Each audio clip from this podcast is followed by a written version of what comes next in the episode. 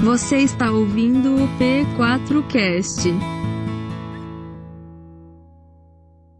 Graça e paz, meus irmãos. Que bom poder cultuar esse Deus que é vivo, que é santo, um Deus que tem para nós um tamanho amor. Como essa música que foi ministrada, que amor é esse? Isso me, me constrange, meus irmãos, quando eu paro para pensar que tamanho amor é esse. Algo que eu não mereço, isso é graça, um favor imerecido que eu e você não merecemos. Mas Ele fez por mim e por você e nos amou até o fim. Ele nos aceitou. Que amor é esse? Nessa noite, foi me dada essa oportunidade de trazer a palavra de Deus a vocês, e isso é uma grande responsabilidade.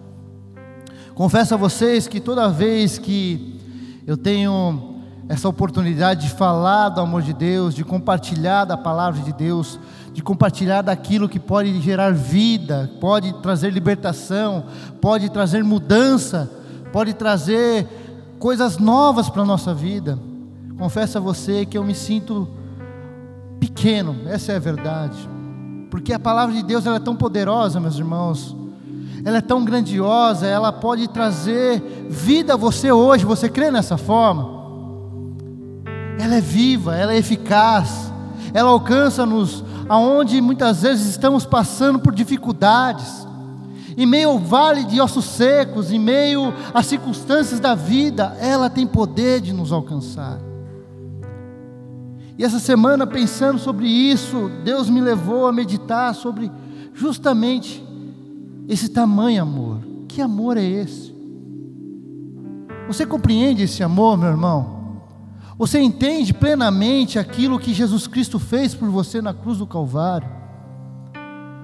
Você entende aquilo que fora feito, não porque Jesus foi obrigado, não, mas ele foi obediente em amor.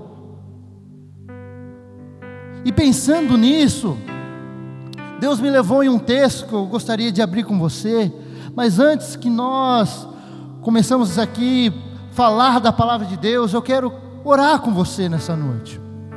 Você pode fechar os seus olhos aí no seu lugar, você que me acompanha em casa, feche seus olhos aí também, por favor. Deus,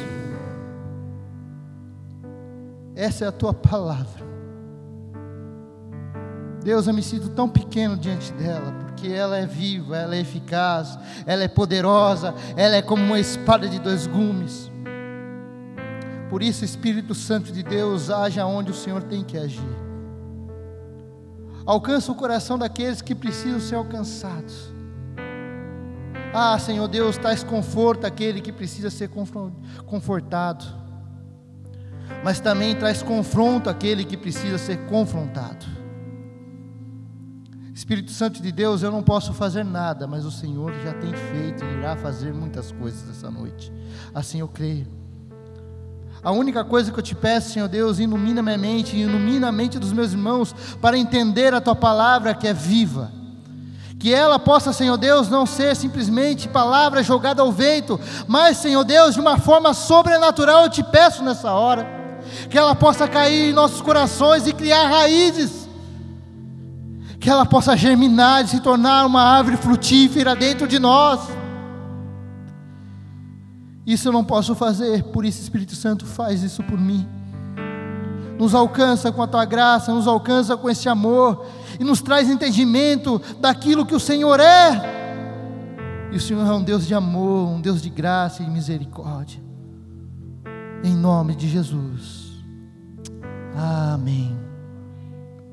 Meus irmãos, eu gostaria de pedir para você que trouxe a sua Bíblia, acompanhe-me, por favor. Romanos capítulo 8.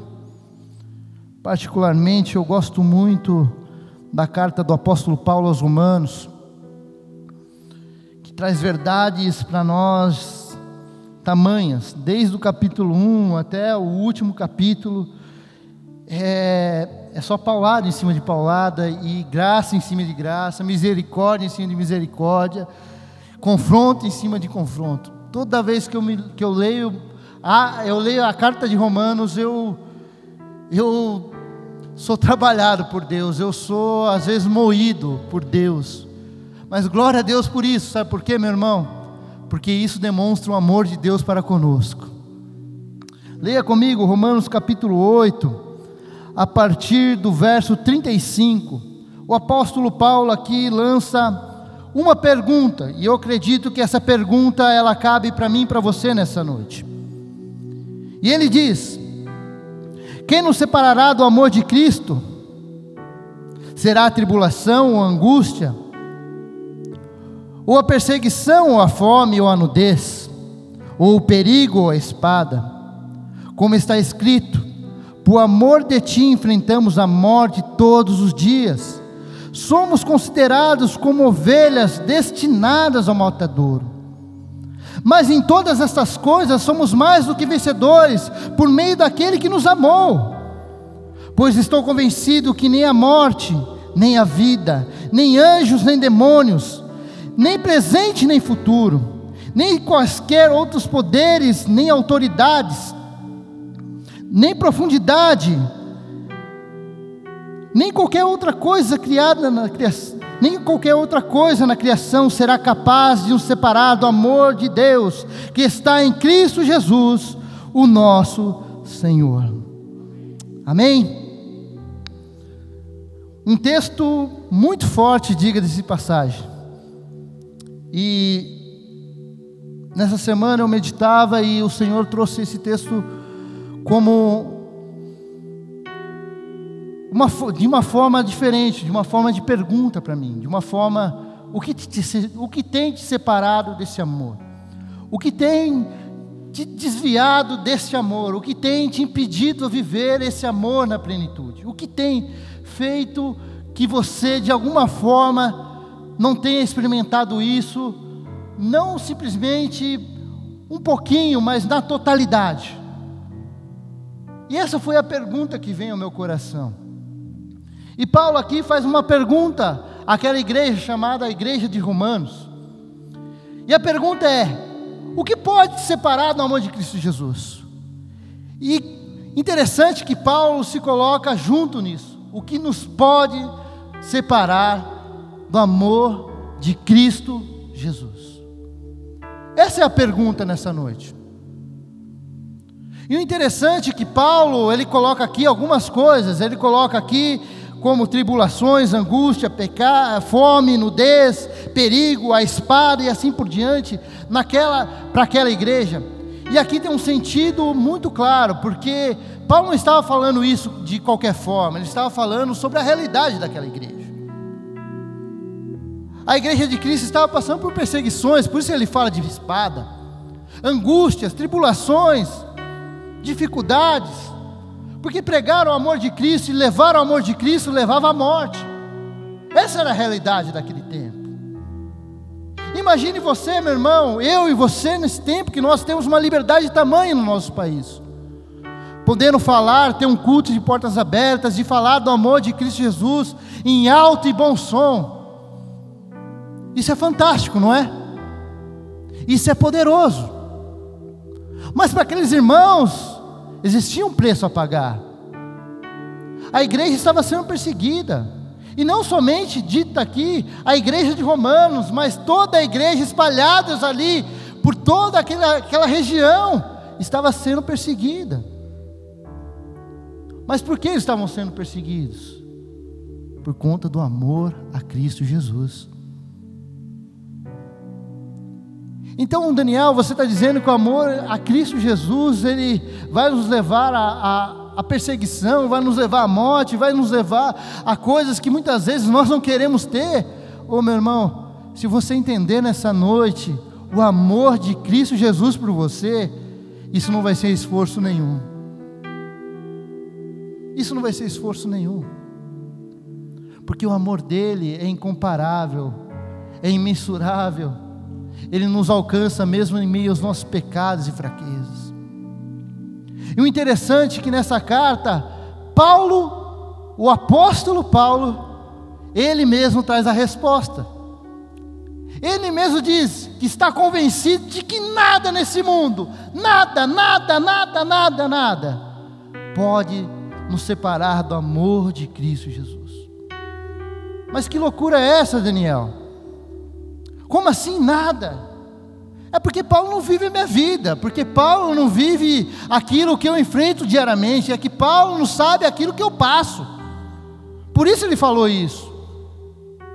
Meu irmão, minha irmã, nessa noite eu quero, e o meu objetivo nessa noite, é através da vida desse homem chamado Paulo, um homem que através dele nós fomos alcançados, essa é a verdade.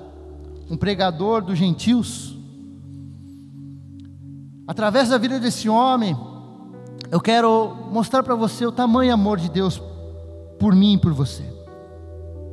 Através da vida desse homem chamado Paulo. Porque Paulo só poderia afirmar isso se ele entendera, e não apenas entendera, mas corresponder a esse amor. E foi isso que Paulo fez. E a pergunta que se faz aqui, então quem é Paulo? Quem é esse homem? Quem é esse apóstolo? Da onde ele surgiu? Quem ele é? Abra sua Bíblia, por favor. Atos Apóstolos, capítulo 7. Volta um livro na sua Bíblia aí, por favor. Atos Apóstolos, capítulo 7. Capítulo 7 de Atos Apóstolos vai trazer a alusão, só para trazer uma contextualização aqui, do primeiro mártir da igreja de Jerusalém, do primeiro século. E esse homem chamava-se Estevão, um homem cheio de Deus, que fora levado diante das autoridades de Israel, e cheio de Deus não negligenciou as verdades de Deus. E ao falar das verdades de Deus, esse homem se tornou mártir, ou seja, ele foi morto. Ele morreu. Ele morreu por conta daquilo que ele falava, daquilo que ele pregara. E uma das coisas que esse homem chamado Estevão pregou foi dizer aos judeus: Olha, vocês sempre resistem ao Espírito Santo. Ah, que palavra dura é essa? É lógico que os judeus não gostaram nada, nada daquilo.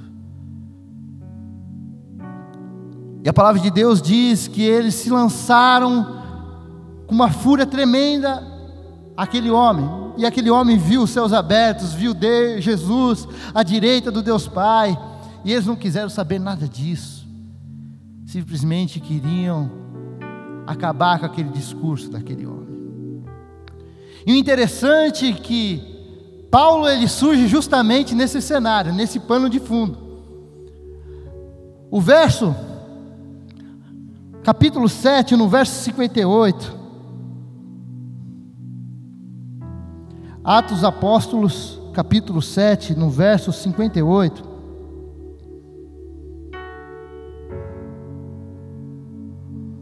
Vai dizer o seguinte: arrastando-nos para fora da cidade, começaram a apredejá-lo. Estes, este, apredejá-lo. As testemunhas deixaram os seus mantos aos pés de um jovem chamado Saulo. Quem é esse Saulo, Daniel? Esse Saulo é Paulo. E aqui eu quero abrir um parênteses. Talvez você já ouviu pregações falando que Deus mudou o nome de Paulo, que entrora era Saulo, agora ele se tornou Paulo, como fora com Pedro e assim por diante. Meu irmão, isso é um grande equívoco. Por quê? Quem era Paulo? Paulo, ele era um hebreu. Mas ele não era somente um hebreu. Paulo, ele era também um cidadão romano. Seu pai era romano, convertido ao judaísmo. Então Paulo tinha dupla cidadania, ok? E era costume naquela época você ter, quem tinha dupla cidadania, tem dois nomes. O nome hebreu de Paulo, qual que era? Saulo. Mas Paulo tinha um nome também latino. E que nome era esse? Era Paulo, ok? Por que estou abrindo esse parênteses? Porque quando eu vou ler, eu vou ler vários textos aqui, e nesses textos vai estar citando sobre Saulo, Paulo, e talvez isso traga alguma confusão à sua mente. Então, meu irmão, quando me refiro a Paulo e Saulo, aqui são as mesmas pessoas, ok? É a mesma pessoa. Então, Paulo, ele tinha dois nomes. Interessante que lá na frente nós iremos ver isso. Que quando ele adota o nome de Paulo, que até então era Saulo de Tarso, quando ele adota esse nome, foi quando Deus chama ele para algo maior para um ministério. E que ministério era esse? O ministério de anunciar as boas novas do reino aos gentios. E Paulo aqui traz um sentido de contextualização. Como ele poderia falar àqueles que não conheciam a Jesus se ele estava preso e arregado a uma religião? Pelo contrário, ele entendera que agora o, o nome dele teria que ser Paulo para falar aos gentios. Ok? Dito isso, fecha parênteses. Então Saulo estava ali presente, consentindo com a morte de Estevão. Esse era Saulo. Esse era Paulo de Tarso, um homem que consentira com a morte. Mas ele não era qualquer homem. Ele era um judeu temente a Deus, dentro da questão de uma linha da, do judaísmo, que é o farisaísmo. Ele era fariseu. Ele foi circuncidado no tempo certo. Ele cumpria a lei. Ele tinha dentro de si um senso de que eu estou fazendo a coisa certa. Da mesma forma somos nós, não é verdade, meus irmãos? Muitas vezes a religião faz isso conosco. É só olhar para a história da igreja, é só olhar para a história do mundo. Você vai ver que muitas coisas aconteceram em nome de Deus tragédias, mortes, massacres, sendo que não tinha nada a ver com Deus, não é verdade? É só olhar. E assim era aquele homem. Ele era um perseguidor. Olha no versículo, no capítulo 8, que diz: E Saulo estava ali consentindo com a morte de Estevão. E essa palavra, no geral, consentir, quer dizer que ele concordava, que ele estava apoiando, que ele mesmo, talvez ali, apedrejara Estevão. Ele achara que isso era certo.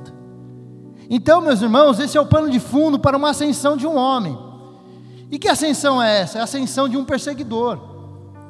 A ascensão de um cara que entendera que agora aquele caminho era um caminho sem volta para ele. Ele tinha que defender aquilo que ele acreditava, não importava se ele tinha que matar, se ele tinha que prender, se ele tinha que torturar, mas ele tinha que fazer isso. E essa começa a ser a missão desse homem chamado Paulo um homem tão pecador como eu e você. Um homem cheio das suas próprias verdades, achando que aquilo ali que ele estava fazendo era em nome de Deus e era o certo a fazer. Só que esse homem teve um encontro inusitado em meio ao caminho com Deus. Digo mais, não somente Deus, mas o Deus encarnado, o próprio Jesus. Abra sua Bíblia em Atos Apóstolos, capítulo 9. Olha que a palavra de Deus nos diz. Enquanto isso, Saulo ainda respirava ameaças de morte. Só um minuto, meus irmãos. Vamos voltar um, um pouquinho atrás. O que aconteceu aqui? O que aconteceu depois desse martírio de Estevão? Lê para mim, leia comigo no capítulo 8, no verso só para trazer uma contextualização. No verso ainda um, vai dizer o seguinte: depois, vamos ler do começo. E Saulo estava ali consentindo com a morte de Estevão. Naquela ocasião desencadeou-se grande perseguição contra a igreja em Jerusalém. A partir daquele martírio, uma grande perseguição da igreja começa a acontecer a igreja começa a ser perseguida. E sabe o que acontece? A igreja começa a dissipar-se, a se espalhar. A igreja, por, por um tempo, em torno de, segundo os estudiosos, em torno de três anos, após a morte de Cristo Jesus, ficara em Jerusalém. eles estavam pregando, eles estavam curando, eles estavam fazendo coisas maravilhosas ali. Mas a igreja esqueceu do papel dela, da promessa de Jesus. E que promessa era essa, Daniel? A promessa que vocês serão minhas testemunhas em Jerusalém, Judéia, Samaria e até os confins da terra. Essa era a promessa. E a partir de então, essa promessa começa a acontecer. Não apenas em Jerusalém, mas pelas cidades cinco vizinhas: Jerusalém, a Judéia, Samaria. A mensagem começa a ser levada. Perceba vocês que a perseguição não parou a igreja. A perseguição foi o fermento para o bolo. A perseguição fez que a igreja crescesse. A perseguição trouxe vida à igreja. A perseguição trouxe esperança à igreja. A perseguição trouxe a certeza àquela igreja do amor de Cristo Jesus. A igreja agora começa a anunciar o Evangelho. Agora sim. Atos Apóstolos capítulo 9, versículo 1. Enquanto isso, Saulo ainda respirava ameaças de morte contra os discípulos do Senhor. Dirigiu-se ao sumo sacerdote, pediu-lhes cartas para as sinagogas de Damasco, de maneira que de caso encontrasse ali homens e mulheres que pertencessem ao caminho, pudesse prendê-los e trazê-los para Jerusalém. Em sua viagem, quando se aproximava de Damasco, de repente abriu-se ao seu redor uma luz vinda do céu. Ele caiu por terra e ouviu uma voz que lhe dizia: Saulo, Saulo, por que você me persegue? Saulo perguntou: Quem és tu, Senhor? Ele respondeu: Eu sou Jesus, a quem você persegue. Oh, meu irmão,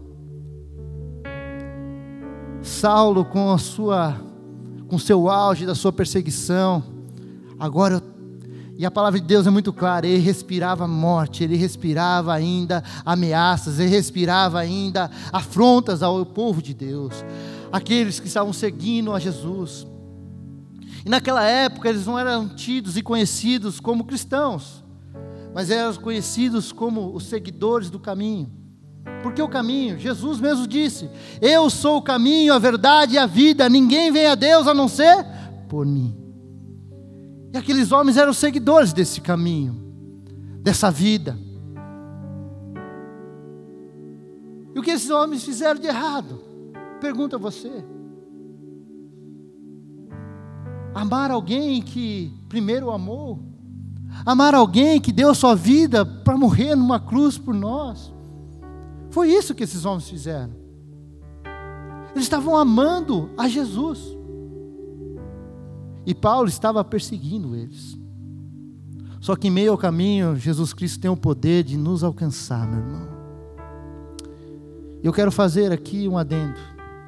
Muitas vezes eu e você estamos no meio caminho caminhando pelas nossas forças, fazendo as coisas segundo aquilo que achamos e desejamos. Só que Deus ele tem o poder de me alcançar e te alcançar em meu caminho, meu irmão. Ele tem o poder de mudar a minha história e a tua história. Ele tem o poder de mostrar o tamanho amor dele para conosco. E quando nós temos esse encontro, ah, meu irmão, tudo muda.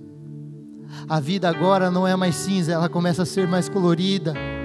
Começamos a ter mais esperança, não importando as dificuldades e tribulações.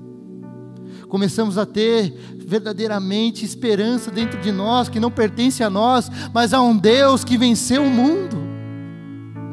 A um Deus que venceu aquilo que era impossível para mim e para você vencer, que era a morte. E ao vencer a morte, esse Deus nos trouxe a possibilidade de sermos novamente amigos de Deus.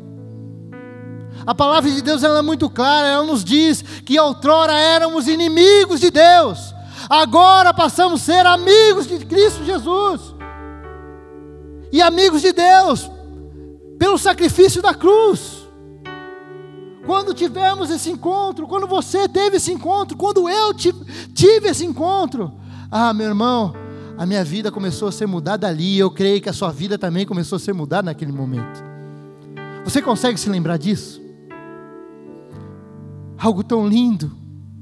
E o amor de Deus começou a se apresentar a você e a mim naquele dia. E da mesma forma, o amor de Deus começou a se apresentar na vida de Paulo em meio ao caminho. O interessante é que quando Paulo cai de joelhos, que ele vê aquela luz forte e ele cai de joelhos, a única coisa que ele poderia perguntar: Quem és tu, Senhor? Quem és tu, Senhor? Ou seja, meus irmãos, o judeu, ele só falava Senhor para aquele que acreditava que era Deus. Ele sabia que ali não estava qualquer um, ele sabia que ali era o próprio Deus que estava falando com ele. E ele pergunta: Quem és tu? E Jesus diz: Eu sou Jesus a quem você persegue. Oh, meu irmão, imagina o mundo desse homem caindo, desabando. Imagina o mundo desse homem se desfazendo como um castelo de areia que você faz na praia, e quando vem a água, ele começa a desfazer-se. O mundo daquele homem agora começa a cair, porque agora ele percebe que ele não estava fazendo mal simplesmente às pessoas, mas ele estava fazendo mal ao próprio Deus. Ele não estava perseguindo qualquer um, mas estava perseguindo o próprio Deus. Imagine você e aquele homem fica cego. A palavra de Deus vai trazer a continuação desse texto, vai dizer que ele fica cego. E aqueles que estavam com ele ali ficam atônitos e falam: Olha, da onde vem essa voz? A gente não sabe de onde vem. E pegam ele pela mão e levam até a cidade. E Jesus diz a ele: Vá, levante-se, vai até a cidade, que eu vou, vou enviar alguém para falar contigo. E é isso que acontece. E Paulo chega em Damasco. E ao chegar em Damasco, a palavra de Deus vai dizer que ele fica três dias sem comer e nem beber. Meu irmão, toda vez que eu leio a palavra de Deus, eu não sei você, mas eu procuro fazer esse exercício. Eu procuro me colocar naquela situação, eu procuro me colocar naquela circunstância, eu procuro ser aquele personagem que a Bíblia fala. Eu imagino os pensamentos na vida de Paulo. A Bíblia não narra isso, isso aí são são alguns devaneios meus. Mas eu imagino, o mundo daquele homem cai, porque ele era tão zeloso, era tão zeloso, ele estava fazendo pensando que estava fazendo para Deus, estava representando Deus. Agora ele percebe que ele estava, na verdade, perseguindo Deus. Se fosse eu, no caso dele, estaria dizendo: Eu estou perdido, eu estou morto agora. Para mim acabou. Para mim acabou, porque eu persegui, matei, eu fiz tantas coisas. Ah, eu não sou digno de nada disso, ele não vai me perdoar. Ah, é o meu fim. E meu irmão, paz de você, esse é o mesmo pensamento meu e seu. Muitas vezes já cometemos lá atrás pecados e ainda muitas vezes cometemos ainda hoje. E quando olhamos para o amor de Cristo Jesus, muitas vezes olhamos para um amor um tanto quanto limitado um amor que não pode nos libertar, um amor que não pode nos perdoar, um amor que talvez nessa circunstância específico ele não pode fazer nada por mim. Eu me acho indigno, eu me acho um coitado, eu me acho uma pessoa que não tem mais esperança. É assim comigo e com você, estou mentindo? Sabe por quê? Muitas vezes nós nos temos nos desviado e nos separado do amor de Deus, é porque nós não entendemos o tamanho amor que Ele é. Eu quero dizer algo a você nessa noite. Não importa o que você já fez, não importa o que você vai fazer, não importa aquilo que você já errou, não importa aquilo que você vai errar lá na frente, porque o amor dele vai além disso, meu irmão. O amor dele não te julga. O amor dele te olha por dentro e fala: Filho, eu te dou uma nova chance, caminha comigo. Filho, eu não te abandono. Filho, não se sente-se indigno desse amor. Filho, Muitas vezes esse amor está batendo a minha a sua porta nessa noite, e muitas vezes eu e você temos fechado a porta do nosso coração para Ele. E nessa manhã eu orava a Deus, e Deus falava exatamente isso comigo nessa manhã. Nós muitas vezes fechamos o nosso coração para o amor de Cristo Jesus, e isso nos separa desse amor, meu irmão. E isso nos separa do amor genuíno, um amor que você não pode comprar, mas que já foi dado por graça e misericórdia por mim e por você. Um amor que surpreende qualquer um. Um amor que escala montanhas, um amor que vai além, vai nos vales e valados para nos buscar. Um amor que tem o poder de te restaurar nesta noite. Ele tem poder de te restaurar nessa noite, assim como restaurou a vida de Paulo. E esse homem Paulo, chamado Paulo, a qual se tornara um apóstolo, esse homem começou a entender o amor de Cristo Jesus. Preste atenção.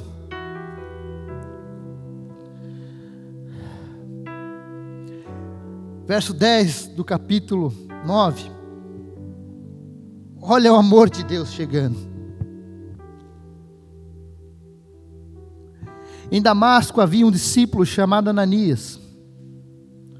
O Senhor chamou em visão Ananias. Eis-me aqui, Senhor, respondeu ele. O Senhor lhe disse: Vá à casa de Judas, na rua chamada direita, e pergunte por um homem de Tarso chamado Saulo. Ele está orando. Numa visão, viu um homem chamado Ananias. Che... Um homem chamado Ananias chegar impor-lhe as mãos para que eu voltasse a ver. Respondeu Ananias: Senhor, tenho ouvido muitas coisas a respeito desse homem e de tudo o mal que ele tem feito aos teus santos em Jerusalém.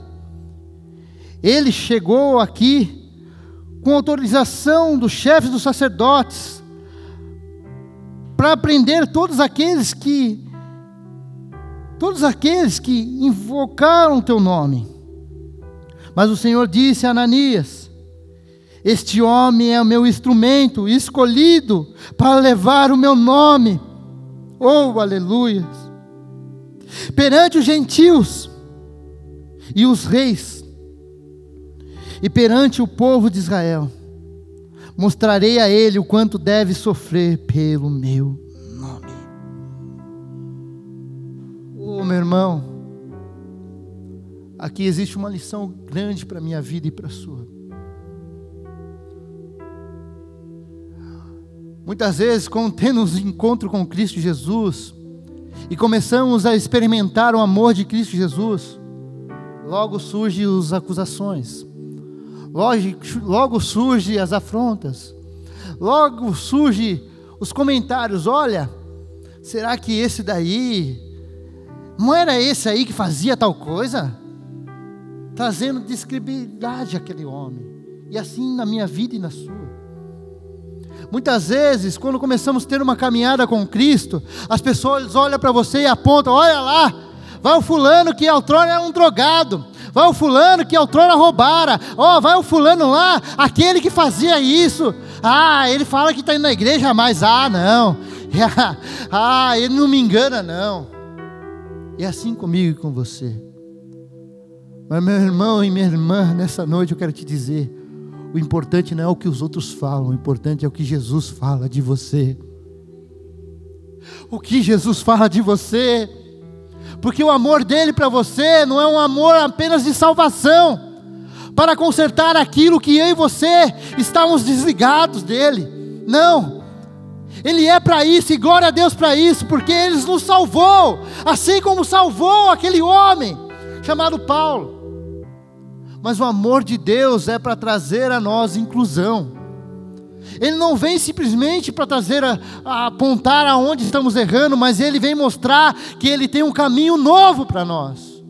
E eu quero dizer que Jesus te inclui. Jesus te inclui para um novo caminhar. Jesus te inclui para um novo procedimento. Jesus te inclui para uma nova vida. Jesus te inclui para uma vocação que é eterna. Porque Ele não quer simplesmente te salvar e te incluir, Ele quer trazer a você uma vocação, meu irmão. Não importa quem você era, não importa o que você fez, o importante é que Ele te inclui. Oh, glória Em meio ao questionamento de um homem de Deus chamado Ananias, fala: Senhor, eu sei o que aquele homem está fazendo. Ele está perseguindo, a maldade está com ele, Senhor. E Deus diz: Ananias, simplesmente vai, porque ele vai ser um instrumento meu. Ô meu irmão, Deus nos olha não como coitados, mas nos olha como instrumentos dele nessa terra de agentes de transformação, nessa sociedade caída. Deus olha para você com amor tão grande, tão grande, tão grande, que te inclui nos sonhos dele. Sabe o que é vocação, meu irmão? Pare para pensar comigo. Nós servimos não qualquer Deus, mas o Deus eterno o Deus que criou todas as coisas, que formou tudo, simplesmente com a palavra, um Deus que falou age e ouve, um Deus que tem poder, um Deus que faz as coisas existir. Esse é Deus. Nós servimos a esse Deus. E esse Deus tão amoroso foi capaz de entregar Jesus por mim, por você, para pagar aquilo que nós estávamos destinados. Estávamos destinados à eternidade sem Deus. Estávamos destinados à eternidade sem a graça, sem a misericórdia de Deus. Éramos inimigos de Deus. Romanos 8 vai dizer que agora nenhuma condenação há para os que estão em Cristo Jesus. Jesus resolveu aquilo que o, a, o meu e o seu problema, meu irmão. Ele resolveu. Agora, esse Deus eterno, um Deus que é soberano, ele não somente nos salva, mas Ele olha para mim e para você, e Ele sonha para nós os sonhos dEle. Sabe o que Deus está te oferecendo nessa noite? Não é qualquer coisa, meu irmão, Ele está oferecendo os sonhos dEle. Talvez a sua vida, a sua vida tenha sido uma vida totalmente desregrada, uma vida totalmente distante de Deus. Ou talvez a sua vida tenha sido como Paulo, dentro da igreja, dia após dia, domingo após domingo, mas uma vida um tanto quanto religiosa. Só que Deus tem vida para você nessa noite. E essa vida vem através de algo chamado amor. O amor de Deus quer te alcançar nessa hora, meu irmão. O amor de Deus bate a sua porta e diz: Deixa eu entrar. O amor de Deus escancara tudo aquilo que está dentro de nós e fala: Deixa eu tirar essa sujeira e deixa eu mudar tudo dentro de você e deixa eu ser Senhor seu. E talvez isso parece, talvez um tanto quanto uma palavra dura. E na verdade é uma palavra dura. Quando Deus fala ali a Ananias, ele fala assim: Olha, eu irei mostrar o quanto ele irá sofrer pelo meu nome. Oh, meu irmão, se tem algo que nós temos nos abstido, é do sofrimento de Cristo. Queremos a graça, queremos a misericórdia, queremos o amor, mas não queremos participar do sofrimento de Cristo. Deixa eu te falar algo. O amor de Deus por você não muda. Ele não é inconstante como eu e você. Ele é progressivo. Ele se apresenta diariamente na minha vida e na sua. Esse amor é progressivo, diariamente ele aumenta, diariamente ele se apresenta para mim e para você, não só esse convite diário. Mas não basta apenas entender o amor, é necessário correspondê-lo. E aí que está o problema, porque corresponder ao amor muitas vezes depende de mim e de você. Corresponder ao amor de Cristo Jesus é entender que Ele nos chama para trilhar caminhos um tanto quanto, talvez, perigosos para nós mesmos, para a nossa carne. Quando Ele fala para, para aquele homem, para aquele discípulo, fala: Olha, eu vou mostrar para ele o quanto ele irá sofrer pelo meu nome. Ele está dizendo, nada mais, nada menos de que eu irei mostrar que através do meu amor, ele vai ter que deixar muita coisa, ele vai ter que abrir mão de muita coisa. Mas em tudo isso, ele não vai perder, mas ele vai ganhar. O interessante é que a matemática de Deus é totalmente diferente da minha e da sua. A nossa matemática diz que um mais um é dois. Mas a matemática de Deus é diferente. Ela diz: aquele que quiser ganhar vai perder, mas aquele que perder, esse sim vai ganhar. Então Jesus, no seu amor, nos faz convites, talvez, para abrir mão de coisas, para perder coisas. Mas essas coisas que vão ser perdidas, meu irmão, eu quero dizer que você nem vai sentir falta delas. Sabe por quê? Porque o amor de Cristo, ele é pleno. Ele satisfaz. Ele preenche, Ele ocupa as lacunas do nosso viver, Ele muda aquilo que precisa ser mudado. E foi assim com esse homem chamado Paulo. Ananias vai até Paulo e fala: irmão, olha a inclusão de Deus. Irmão Paulo, irmão Saulo,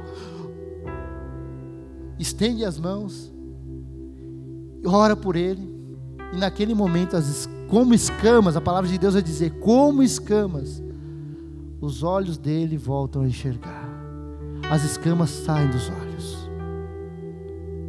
Hoje eu orava de manhã e falava, Senhor, o que o Senhor tem a dizer? O Espírito Santo ministrava no meu coração dizendo: existe muita gente com escamas nos olhos. Experimentou um pouquinho do meu amor e para isso já ah, é tão bom, é tão bom mas isso já basta. Eu quero dizer que Jesus Cristo quer tirar essas escamas do meu e dos seus olhos. Escamas essas que nos têm impedido de viver esse amor na plenitude. Escamas essas que nos têm impedido de viver esse amor na totalidade. Esse amor que Deus tem por mim e por você, ele é extravagante, meu irmão, ele é ciumento. Mas como assim, Daniel? A palavra de Deus diz que Ele tem ciúmes de nós, ao ponto de não nos dividir com ninguém, meus irmãos. O amor de Deus, ele é intenso, ele é extravagante. Ele não te divide com o mundo, meu irmão. Ele não te divide com o medo. Ele não te divide com a angústia com as tribulações, com as dificuldades, Ele não te divide com as afrontas, Ele não te divide com tudo aquilo que está ao seu redor, Ele não te divide, Ele quer você por inteiro. E a partir dali, desse encontro de Paulo, ele começa a experimentar não o amor que os outros falavam, mas um amor que ele agora tinha em sua própria vida. Quantas vezes eu e você se sentimos órfãos desse amor? Eu me lembro de uma ocasião, bem no começo da minha conversão no quartel. E estava perto da fase de engajamento. E quando chegou nesse período, eu me lembro que quando é, você é recruta no quartel, você tira serviço na guarda, ou seja, você vai guarnecer o quartel, vai proteger o quartel. E eu me lembro que nesse dia específico eu assumi a, a guarda um pouco mais tarde, porque tinha alguns afazeres a ser feitos dentro do quartel que era referente à minha sessão. E eu comecei ali a trabalhar e fazer as coisas e assim por diante, sabendo que eu estava estava de serviço naquele dia. E o serviço dura 24 horas. Você fica 24 horas à disposição do exército. Depois que termina aquele serviço, você vai cumprir o seu expediente em mais seis horas e depois você vai para casa. Então, eu assumi já no final da tarde. Mas esse dia, sabe aquele dia que é chamado dia mal? A Bíblia fala que existe um dia chamado dia mal. E foi exatamente esse dia na minha vida, o dia mal. E eu me lembro que naquela época eu havia tomado uma decisão, há uns dois meses já, de não viver mais como eu vivia, de morrer, de abrir mão das minhas vontades para corresponder a esse amor. E naquele dia levantaram-se pessoas dizendo: Você não vai enganjar. E eu queria muito enganjar, porque esses sempre foram meus sonhos, servir o exército, mas não ficar apenas um ano, mas cumprir com todo o meu papel e continuar. Esse era o meu propósito. Até então. E as pessoas começaram, não, você não vai enganjar, cara, você não tem chance de enganjar, você não sei o que, não sei o que. E começaram a lançar calúnias, começaram a lançar defamações, começaram a levantar burburinhos, porque estava bem na época da definição disso. E eu me lembro que eu fiquei tão angustiado, tão angustiado, e não tinha como ir embora, porque eu estava de serviço no quartel. Eu rendi, eu peguei aquilo que os milicos vão dizer, o pior horário da guarda, segundo horário. segundo horário. Então você acordava às duas horas da manhã, ficava duas horas na hora. Então você ficava duas horas, então, ou seja, das duas às quatro. Depois você ficava mais duas horas na força de reação, das quatro às seis. E depois você ia dormir. Você dormia apenas uma hora, porque sete horas era alvorada. Essa era a rotina. Ou seja, você dormia muito pouco. E depois de um dia tão intenso, peguei o segundo horário. E eu me lembro que quando eu acordei às duas horas da manhã para ir para a hora, eu não sabia fazer mais nada do que chorar. Eu chorava, eu chorava, eu chorava, eu chorava, eu chorava, e chorava. Duas horas chorando e parecia que não tinha mais lágrimas, mas eu continuava chorando. E eu não conseguia orar, não conseguia pronunciar uma palavra, tamanha angústia que estava no meu peito. Tamanha angústia que eu estava sentindo naquele dia.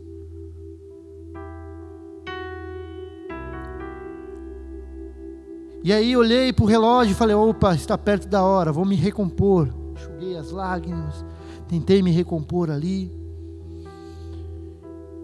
E eu fiquei duas horas, voltei para a guarda, fiquei duas horas na força de reação.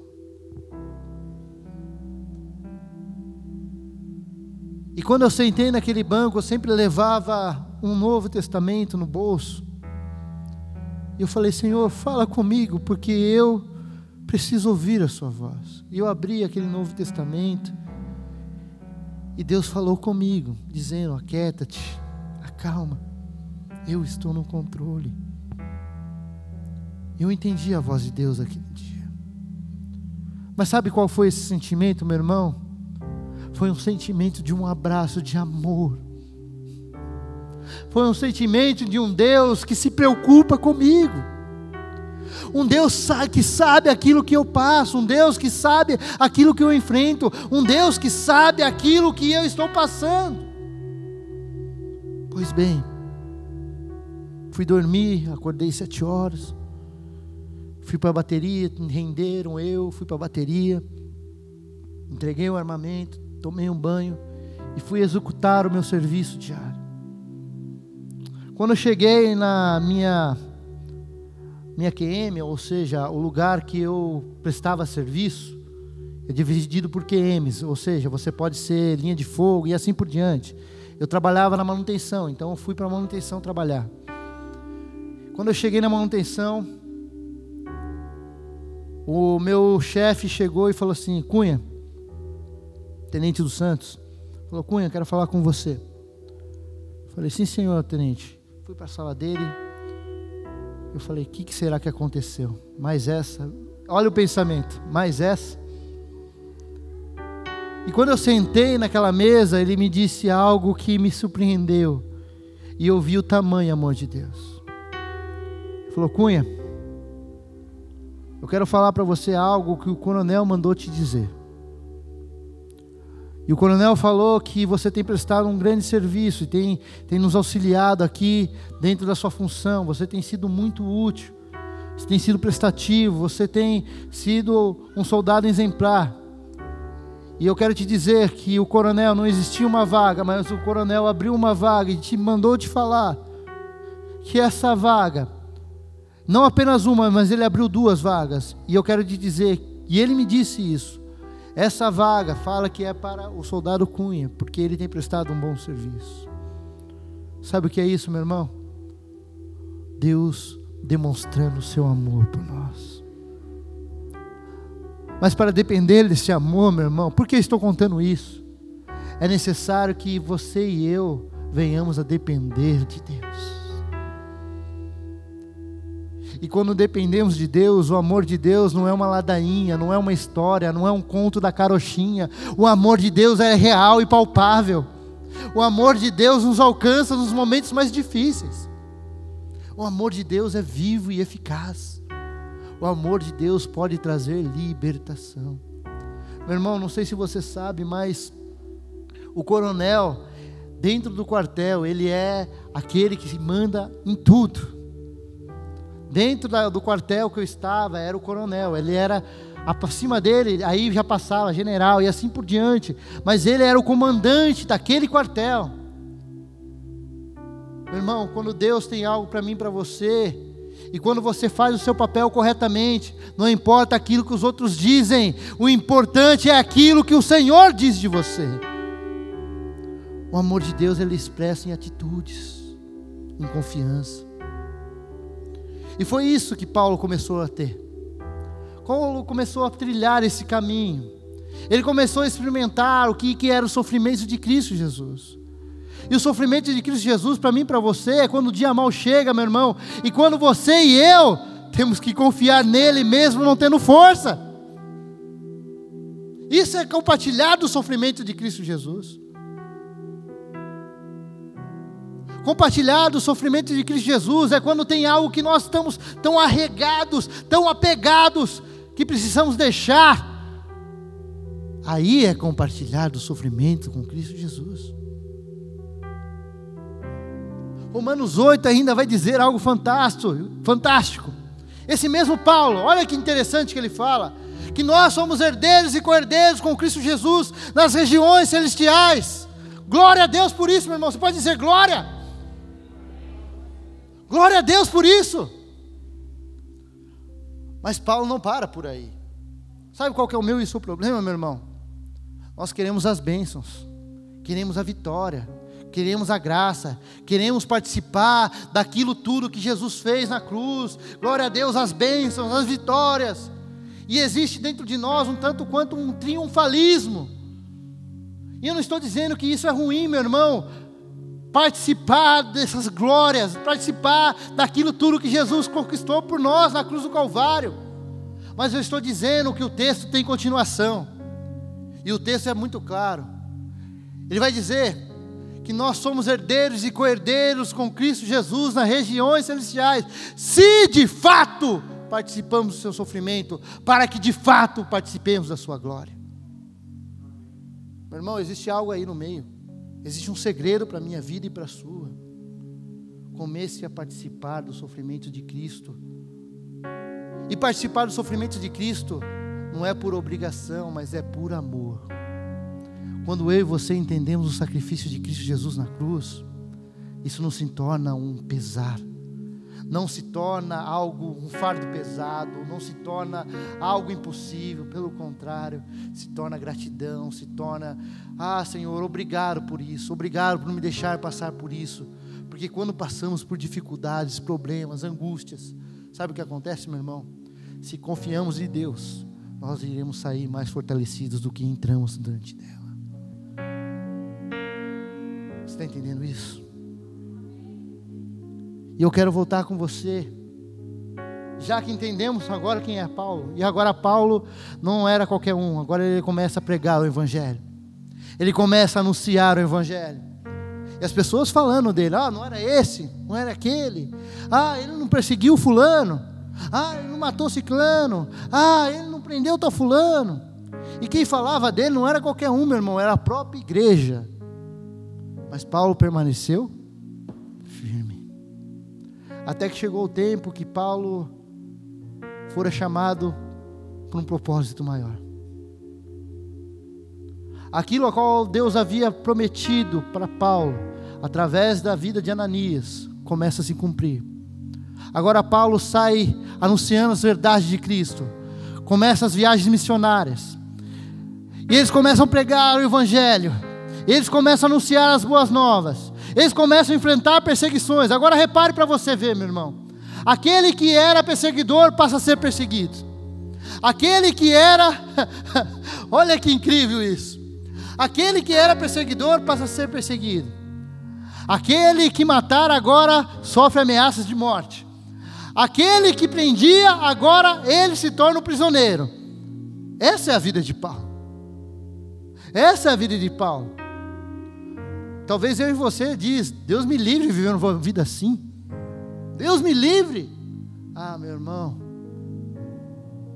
Paulo ele diz que nada poderá nos separar do amor de Cristo Jesus, sabe por quê? Porque Paulo correspondeu ao amor de Jesus. Ao ponto de entender e dizer que as leves e momentâneas aflições dessa vida não irão se comparar com a glória que há de vir as leves tribulações. Paulo entendeu o que era ter fome. Volta comigo. Romanos capítulo 8. No verso 35. E a mesma pergunta ressoa ao meu e ao seu coração nessa noite, dizendo: Quem nos separará do amor de Cristo? Será a tribulação, a angústia, ou a perseguição, ou a fome, ou a nudez, ou o perigo, ou a espada. A mesma pergunta é feita a mim a você. Quem nos separará desse amor? Quem nos separará desse amor? E eu quero reformular essa pergunta dizendo: o que te tem separado desse amor? Um amor que foi entregue por graça e misericórdia, o amor que te inclui, o amor que te traz vocação, o amor que te traz novamente o sentido para a vida. O que te pode separar? E muitas vezes o que tem separado é a angústia. Muitas vezes o que tem separado você desse amor é as tribulações do dia a dia, é o dia mau. E muitas vezes o que tem me separado e te separado deste amor, sabe o que é? É a perseguição, é a defamação, é aquilo tudo que nos cerca, é aquilo tudo que muitas vezes tenta nos aprisionar, é aquilo tudo que muitas vezes tentam colocar em nós como verdades. Satanás lança palavras e nós estamos tomando como verdades essas palavras para a nossa vida, ao ponto de descrer deste amor. Mas o interessante que esse Paulo vai trazer as respostas. Esse mesmo Paulo que fora perseguido, agora fora perdoado. Não pense você que a vida dele era fácil. A palavra de Deus vai dizer que ele mesmo diz, ele mesmo dizendo: Ora, roguei por três vezes que tirasse de mim o espinho na carne. O mensageiro de Satanás. Mas a resposta de Deus para ele foi que o poder de Deus se aperfeiçoava nas suas fraquezas. Não era fácil a vida desse homem. E muitos estudiosos vão trazer que esse mensageiro, existe várias vertentes de pensamento, o que, que era esse mensageiro de Satanás, esse espinho na carne. E a vertente que eu acredito é que esse mensageiro era justamente Satanás trazendo a lembrança dele diariamente aquilo que ele havia feito aos irmãos, aquilo que ele havia feito à igreja de Cristo. Mas Paulo aprendeu a depender de Jesus. Paulo aprendeu a depender do Autor do amor. Paulo aprendeu a depender daquele que gera vida em nós. E sabe qual é o convite de Jesus para mim para você? Aprenda a depender de mim. Não importando o que você já fez. Não importando o erro que você cometeu há dez minutos atrás. Deixe o meu poder se aperfeiçoar na sua fraqueza. Deixe o meu poder se aperfeiçoar nas suas imperfeições. Deixe o meu poder te lapidar, deixe o meu poder te moldar, deixe o meu poder fazer de você um cristão melhor. Deixe o meu poder fazer de você um pai melhor. Deixe o meu poder fazer de você um profissional melhor. Deixe o meu poder fazer de você alguém que irá gerar glória ao nome de Deus. Deixe o meu poder fazer E Paulo só poderia responder dizendo: Mas em todas essas coisas, somos mais do que vencedores, por meio daquele que nos amou. Meu irmão, o que, que Paulo está dizendo aqui? Que não importa o que você venha enfrentar, o amor de Deus por você continua o mesmo. Não importa se as mentiras de Satanás vêm dizer para você que você está sozinho, o amor de dele te acompanha dia após dia. E ele é progressivo na sua vida. Ele está com você em cada momento, em cada instante, em cada circunstância. Permita esse amor inundar o seu coração nessa noite. Permita esse amor tocar aonde precisa ser tocado. Deus quer tirar de nós todo espírito de inferioridade nessa noite. Deus quer tirar de nós tudo aquilo que muitas vezes tem impedido Ele de ser pleno em nossas vidas. Deus quer tirar de nós a incerteza do amanhã, porque o amanhã pertence a Ele. Deus quer tirar de nós todo o questionamento, dizendo: e agora? Eu estou perdido. E Ele quer vir com amor dizer: não, apenas é o começo. Apenas é o começo dessa vida. Apenas é o começo do meu processo na sua vida. Apenas é o começo do meu chamado na sua vida. Apenas é o começo. Esse amor quer te alcançar e quer me alcançar nessa noite. Gosto muito de Apocalipse, que vai citar algo fantástico. O próprio Jesus dizendo que eis que estou à porta e bato.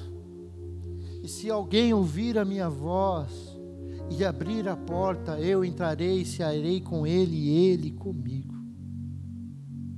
Sabe o que Jesus Cristo está fazendo nessa noite? Através do Espírito Santo. Está batendo a sua porta paz em você, Ele não te condena. Paz em você, Ele te aceita. Paz de você, Ele te chama para uma caminhada.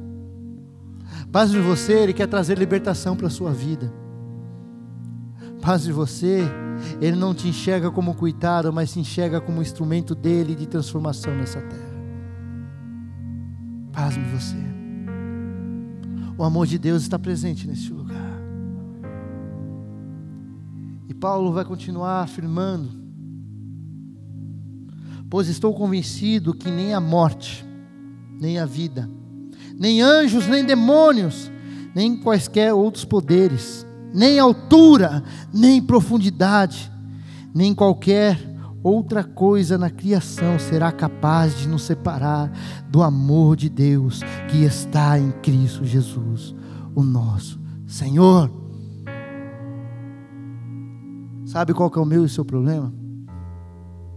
Ele é único. Nós queremos interpretar a Deus mediante o amor que nós temos. E sabe o que Paulo está dizendo aqui? Totalmente contrário. não é pelo aquilo que ele recebeu, é pelo aquilo que Deus é. E Ele é o autor dessa vida, Ele é o autor da esperança, Ele é o autor de todas as coisas. E nós queremos interpretar Deus mediante os nossos olhares. Por isso que quando as angústias, as mazelas batem à nossa porta, o nosso sentimento é: Deus nos abandonou. Deus se esqueceu de mim. Ô meu irmão, deixa eu te falar algo aqui. Eu vou ser pai pela primeira vez. A Melicinha está para nascer em abril, em nome de Jesus. E é tão lindo ver, porque cada vez que eu ouço o coraçãozinho dela nos exames, que eu acompanho a cada exame, o amor tem crescido por ela tremendamente dentro de mim. É uma emoção cada dia, é algo fantástico. E eu começo a imaginar na vida da Carol, isso. A Carol está gerando dentro do ventre dela a Melissa.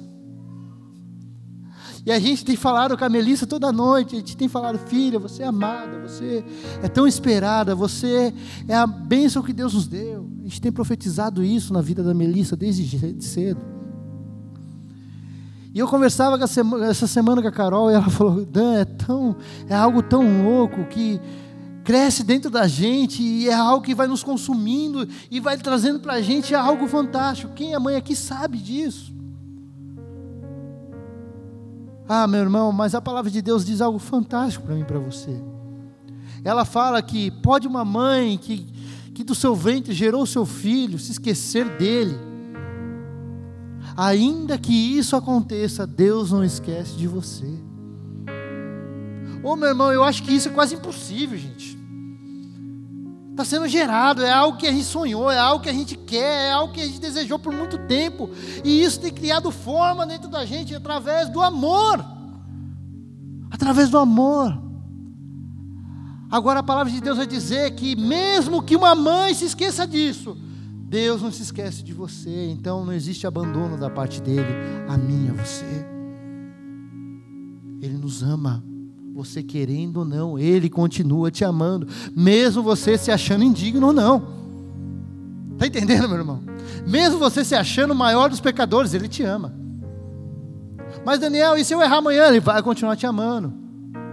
Porque o amor dele não é momentâneo, o amor dele é eterno. Entenda isso, meu irmão. O amor de Deus é eterno. Sabe por que Paulo está dizendo aqui que nada pode separar? Porque isso está baseado no amor do homem, mas está baseado no amor de Deus para com a humanidade.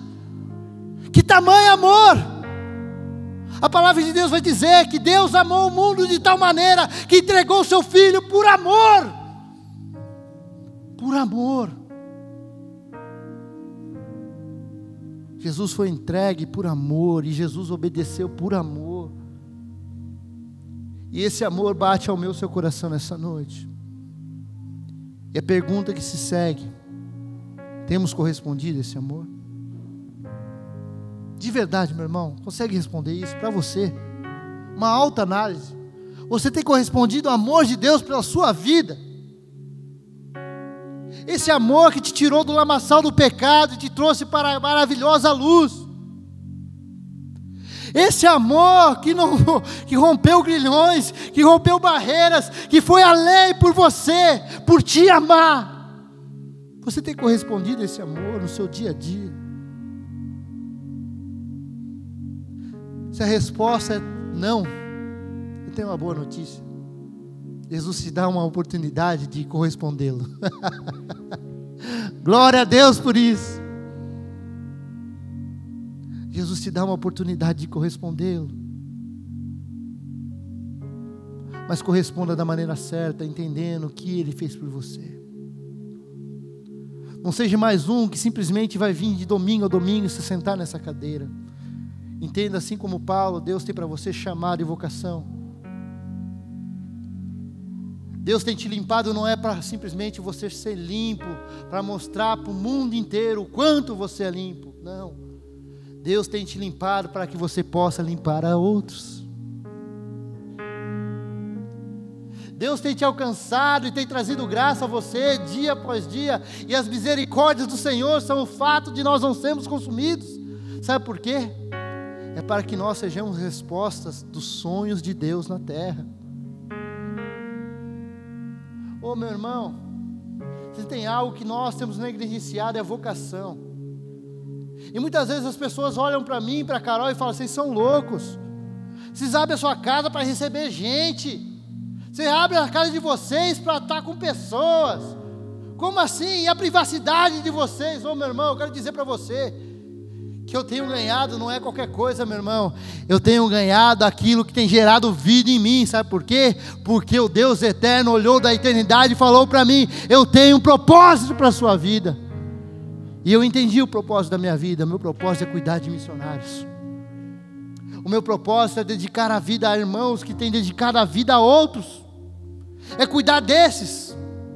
Então eu abro a minha casa e vou abrir cada vez mais em nome de Jesus. Eu creio que eu irei ver chalés ali para receber missionários naquela chácara. Eu creio que eu irei ver, sabe o que, meus irmãos? Missionários restaurados, trazendo frutos no nome de Jesus no reino. Missionários transformados, entendendo o papel e a vocação de Deus para com eles, e eles desempenhando tudo aquilo que Deus sonhou para eles. Esse é meu papel. Agora a pergunta, eu entendi o meu papel. Agora você já se perguntou qual é o seu papel na terra, meu irmão? Esse Deus é tão amoroso que te inclui nos sonhos dele. Ele te inclui nos projetos dele. Meu irmão, todo dia que eu acordo, eu saio para fora e eu começo a dar gargalhadas e olhar para tudo aquilo que Deus tem feito. E eu ouço os passarinhos cantando naquela chácara. E eu começo a dizer: Senhor, obrigado, porque o Senhor tem projetos para mim e me incluiu nos seus sonhos. Talvez o seu sonho, o projeto de Deus para você não seja cuidar de missionários, mas seja restaurar a sua casa. Talvez o projeto de Deus para a sua vida não seja restaurar simplesmente a sua casa, mas cuidar daqueles que precisam, dos necessitados. Talvez Deus está tocando no seu coração e tem falado no seu coração desde o começo da sua conversão para um chamado pastoral, para cuidar de pessoas. Talvez Deus tenha crescido no seu coração um desejo de contribuir, e isso é dom de Deus. E isso tem crescido. E Deus tem colocado recursos na sua mão para que a obra missionária e aquilo tudo que Deus quer fazer nesse mundo possa acontecer através dos seus recursos. Mas nós não fazemos nada disso por nós mesmos, meu irmão. Por nós mesmos abrimos mão disso. Quando correspondemos ao amor de Cristo Jesus, damos passos para Ele. Vamos além. Prosseguimos para aquilo que é verdade. Você está entendendo o que eu estou falando? Prosseguimos para as verdades de Cristo. E Jesus tem isso para a minha vida e para a sua. E o que Ele faz para você é um convite nessa noite, um único convite. Corresponda, meu amor. Entenda que eu já te amei, você querendo ou não. Entenda que o meu amor já foi dado na cruz do Calvário. Ele deu o amor dele para você. Ele sofreu no nosso lugar. O castigo que nos traz a paz estava sobre ele, e sobre as suas pisaduras nós fomos sarados. Esse amor fez isso por você. E a música que vinha à minha mente era: Que amor é esse? Inexplicável é o teu amor por mim. Eu não consigo explicar. Você não consegue explicar esse amor mas é necessário que nós venhamos a aceitá-lo e correspondê-lo. E Paulo fez isso mesmo. Já no fim da sua carreira, Paulo vai dizer: Combati o bom combate, prossegui na carreira, guardei a minha fé. Sabe o que Paulo está dizendo ali? Está dizendo que ele cumpriu com o propósito dele na terra. Ele está dizendo que ele aceitou o amor de Cristo por ele todos os dias. Ele está dizendo que não importava se a fome batia, porque ele passou fome, ele mesmo vai dizer: Olha, eu sei viver no pouco como sei viver no muito. Não importava se as angústias, as tribulações, se a espada estava prestes a decapitar a sua cabeça. Não importava. A única coisa que importava era que Paulo havia vivido uma vida no amor de Deus e para o amor de Deus. O convite é feito nessa noite. Ele está à porta e está batendo. Jesus é educado. Ele está batendo no seu coração. E nesse momento eu quero que você aí, não importa se você está me assistindo via YouTube, não importa se você está aqui nesse lugar, não importa.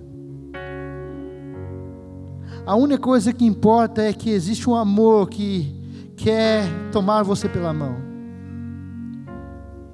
O interessante é que na vida de Paulo, quando ele foi restaurado, ele foi cheio do Espírito Santo de Deus. E esse Espírito Santo de Deus está aqui, ele quer me encher. Ele quer te encher com esse amor, Ele quer te trazer graça, Ele quer te trazer misericórdia, Ele quer te trazer filiação, Ele quer te mostrar que você não é qualquer um na mesa do Pai, mas você é filho. Ele te aceita, Ele te chama pelo nome, assim como Ele chamou Paulo, Saulo, Saulo, por que me persegues? Ele te chama por nome. Ele quer restaurar a sua aliança com Deus.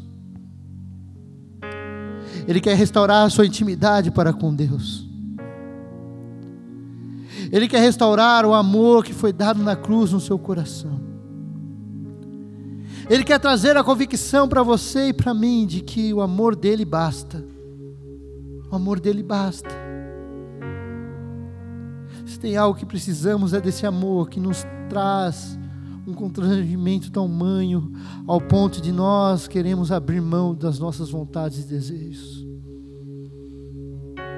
Deus, essa é a tua palavra. Eis a vida de cada irmão meu que está me ouvindo nessa hora. E a mensagem não poderia ter outro nome do que que amor é esse? Que esse amor que é inexplicável possa alcançar o coração dos meus irmãos. Que esse amor que é explicável possa trazer a nós aceitação. Que esse amor que nós não conseguimos mensurar possa trazer a nós a vocação eterna que esse amor que sustenta tudo e todos possa nos trazer força em meio às angústias da vida. Deus, se existe algumas coisas que têm limitado o teu povo, Senhor Deus, de viver o teu amor na plenitude, e tem separado o teu povo do teu amor, nessa hora, Senhor Deus, eu proclamo: caído por terra está. Porque eu creio, Senhor Deus, que o pleno conhecimento desse amor lança fora todo medo. O pleno conhecimento desse amor nos traz vida. O pleno conhecimento do amor nos traz esperança para caminhar. Assim como Paulo diz que nem profundidade, nem anjos, nem demônios, nem altura, nem profundidade de problemas, nada, nada, nada na criação pode nos separar do teu amor. Jesus, que isso possa ser uma verdade em nossas vidas. Que isso venha a ser uma realidade no nosso viver, no nosso dia a dia. E quando nós se sentimos abandonados, possamos lembrar que existe um Pai que nos ama. E quando nós fomos injuriados, caluniados, defamados, possamos saber que o verdadeiro amor passou por tudo isso e ele conseguiu vencer, e nós vencemos não na nossa força, mas na força do verdadeiro amor que é Jesus Cristo. Que possamos saber que nada nesse mundo pode nos distanciar desse amor. É como um imã, meu irmão, somos atraídos para Ele. Corresponda esse amor nessa noite. Aceite esse amor, fale com Ele nessa hora e diga o quanto Ele é importante para você. Você pode se colocar de pé nessa hora. Para mais informações, acesse www.igrejaprojeto4.com.br.